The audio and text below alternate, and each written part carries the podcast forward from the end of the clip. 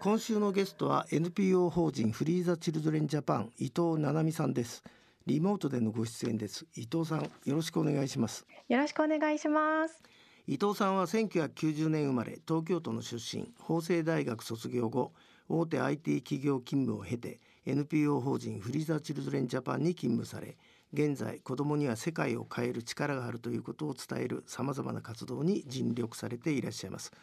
えーと、伊藤さんまずあの改めてフリーザ・チルドレン・ジャパンがどんな団体でどんな活動なのかをちょっとご紹介いただけますか？はい、フリーダチュードレンジャパンは2つのミッションを掲げていまして1つ目が国内外の貧困差別から子どもたちを自由にすること。で2つ目が、え、子どもには世界を変えられないっていう考え方から、え、子どもたちを自由にすることっていうことを掲げて活動しています。なので海外ではですね、まあ、国際協力事業として、まあ、農村だったりの自立支援活動というのも行ってますし国内では子どもたちがアクションを起こしたいと世界を変えるために何かをしたいといった思いを後押しするような、えー、そうした啓発活動を行っています。そのフリーザ・チルドレンっていうのを立ち上げたのは、はい、カナダの一人の少年だってことなんですけど、どんなストーリーだったんでしょう、はいあえーと、1995年にカナダで生まれたんですがクレイグという当時12歳の少年がですね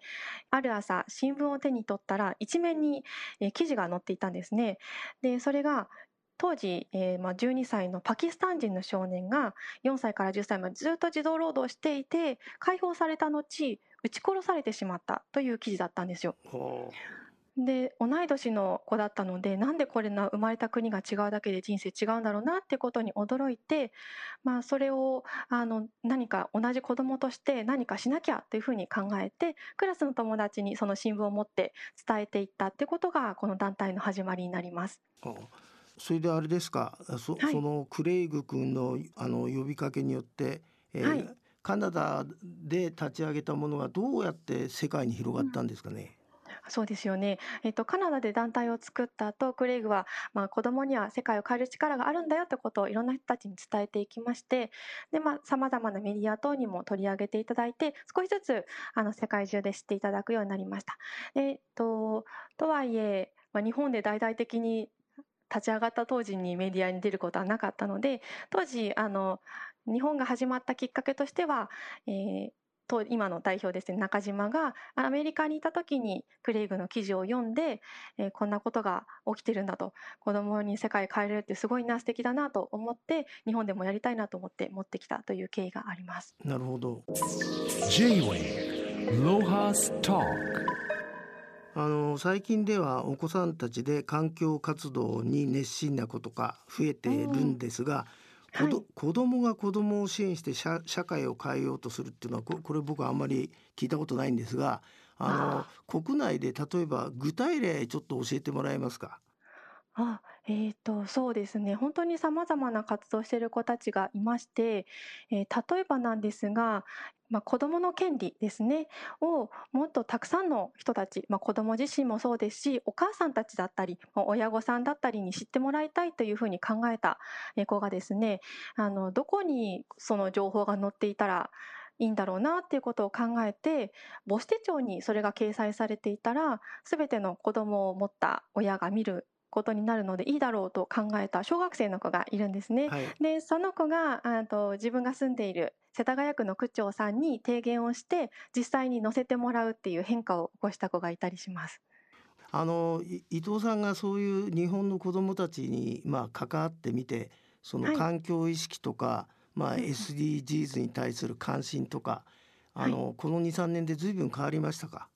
うん、そうですね。SDGs という言葉は、あの、始まった当初はね、あの、学校とかで聞いても、なかなか知ってるって手を挙げる子は少なかったんですが、最近では SDGs って知ってるというと、ほとんどの子が手を挙げるようにはなったかなとは思います。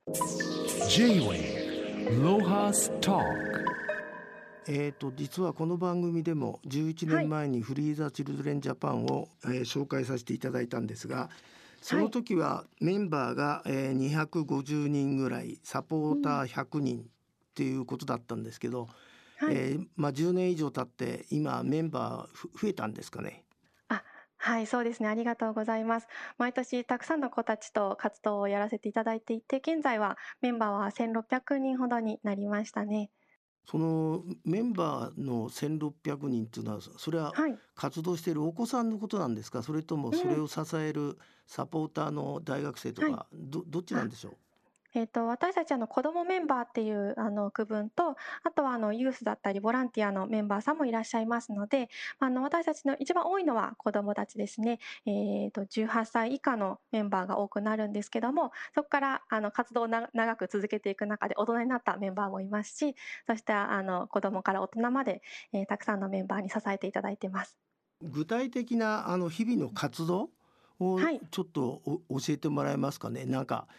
毎日その子どもメンバーの誰かと話して啓蒙活動をしてるとか どうはい。どんなことをなさってんですか？活動っていうのは。えっと、まあ軸は2つありまして、1つがあの海外だったり国内の支援活動というのもやっております。で、えー日本の子どもたちの、えーまあリーダーシップトレーニングであるとか、えー啓発活動ってことももう一軸としてやっていて、その子どもたちとのコミュニケーションという方では、例えば、えー学校に行って出前授業をさせていただいたりとか、夏休みのこの夏休みも行うんですけれども、リーダーシップトレーニングのキャンプをやったりとかっていう形で多くの子どもたちに対して、えー、と伝える活動っていうのもしておりますし先ほどおっしゃられたように子どもたちと一対一であのコミュニケーションをとって今こんな活動をしていてこんな悩みがあるんだけどっていうような相談をもらったらそれに対して一緒に考えていくようなことも行っています。J-Way Lohas Talk あのい今気になったのはそのリーダーシップトレーニングのキャンプ。はい。ここういうのってあれですか？そのリーダーになりそうな人を 集めてやるんですか？それともあのそんなリーダーシップトレーニングだって言わずに、えーはい。子どもたちと授業をやるんですか？どんなものなんですかね？あえー、と集める時には、まあ、変えたい世界がある変えたい自分がいる見つけよう自分の力っていう形で言ってるんですけども社会問題興味が社会問題に興味がある子たちが集まってきてそれに対して自分たちが何ができるかなってことを考えるような趣旨になっているのでこうリーダー発揮してやるぞっていう思いであの来ている子たちというよりは社会問題ちょっとモヤモヤするな気になるななんかやってみたいなっていう子たちに向けて行っています。あのそそういう時っていうのはあれなんですか？なんか例えばテキストブックとかはい、それから要するになんかみみんなが共通に勉強できるような教材みたいなものうんもメンバーで作るんですか？それとも何か決まったものがあるんですか？あ、えーと、その行う形としてはワークショップの形でやっているので、まあ、一番初めにこう自分自身を見つめ直してみたりとかでその中で今度は社会問題について学ぶワークショップをやってでアクションプランですねを考えるみたいなこう流れをさまざまなワークショップを通じてやっています。でただあのとお家で個人的にそういったことをやりたいっていう子たちもたくさんいると思うのでアクションキットであるとかっていうのは無料で公開していてアクションの考え方ですね。どうやってアイデアを出してそれを具体的にしていくかっていうものは無料でウェブサイトから見えるようになってます。あの普段このフリーダ・チルドレン・ジャパンに参加する子どもたちってはい。あれですか、が学校の授業が終わってから参加するんですか、それとも学校の授業の中に組み込まれてる事例みたいなものはあるんですか、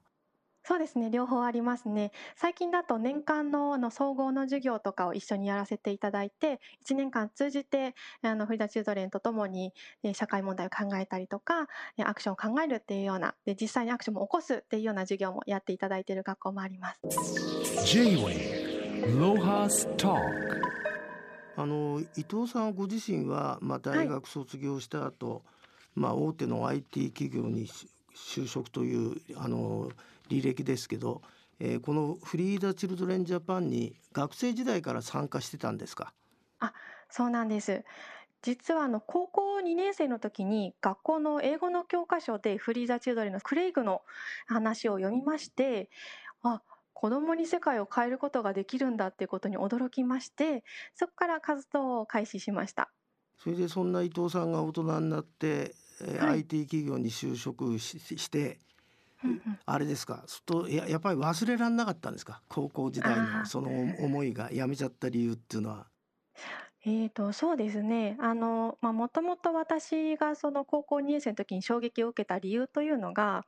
あの小学生の時にあの、まあ、トンガという国に実は私はちょっと夏休みの間行ってましてそこでなんかこう日本とは比べ物にならないような文化があのあるんだなってことに驚いて世界面白いなって思ったんですが同じ年にニューヨークでの同時多発テロが起きてしまって世界怖いなっていうところにこう一気に振り切ってしまって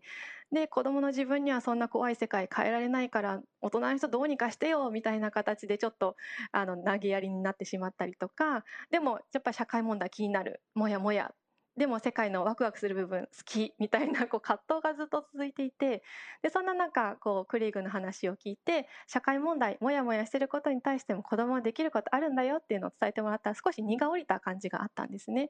なのでそうした経験があったのでやっぱりこううんと、世界をより良くしていくためにできることがあるんだよっていうことを伝えていきたいなっていう思いがずっとあったので、まあ、お仕事としてもここに戻ってきたいなという思いではいやめてこっちに参りました。J-Way ロハスタあの11年前にお話伺った時にインドに学校を建てるっていう予定聞いたんですけども、はい、あれは建ったんですか？はい、立ちました。そして実はその学校建設の時に私インドに行ってまして、あの実際に建てる作業のボランティアの方もしてました。あれですか、僕もまあ随分アフリカ、まあ特にケニア長いんですけど、はい、インドに学校を建てるっていうと、あのこうまあ校舎作ったってことだよね。あ、そうですね。それでまあ先生もどっかから連れてこなきゃいけないんだと思うんだけど、はい。あの何人ぐらいの教室を作ったんですか？えーと、そうですね。えーと、108人が入る校舎として2つ建設したので、えーと、まあ、50人ぐらいが入る校舎になりますかね。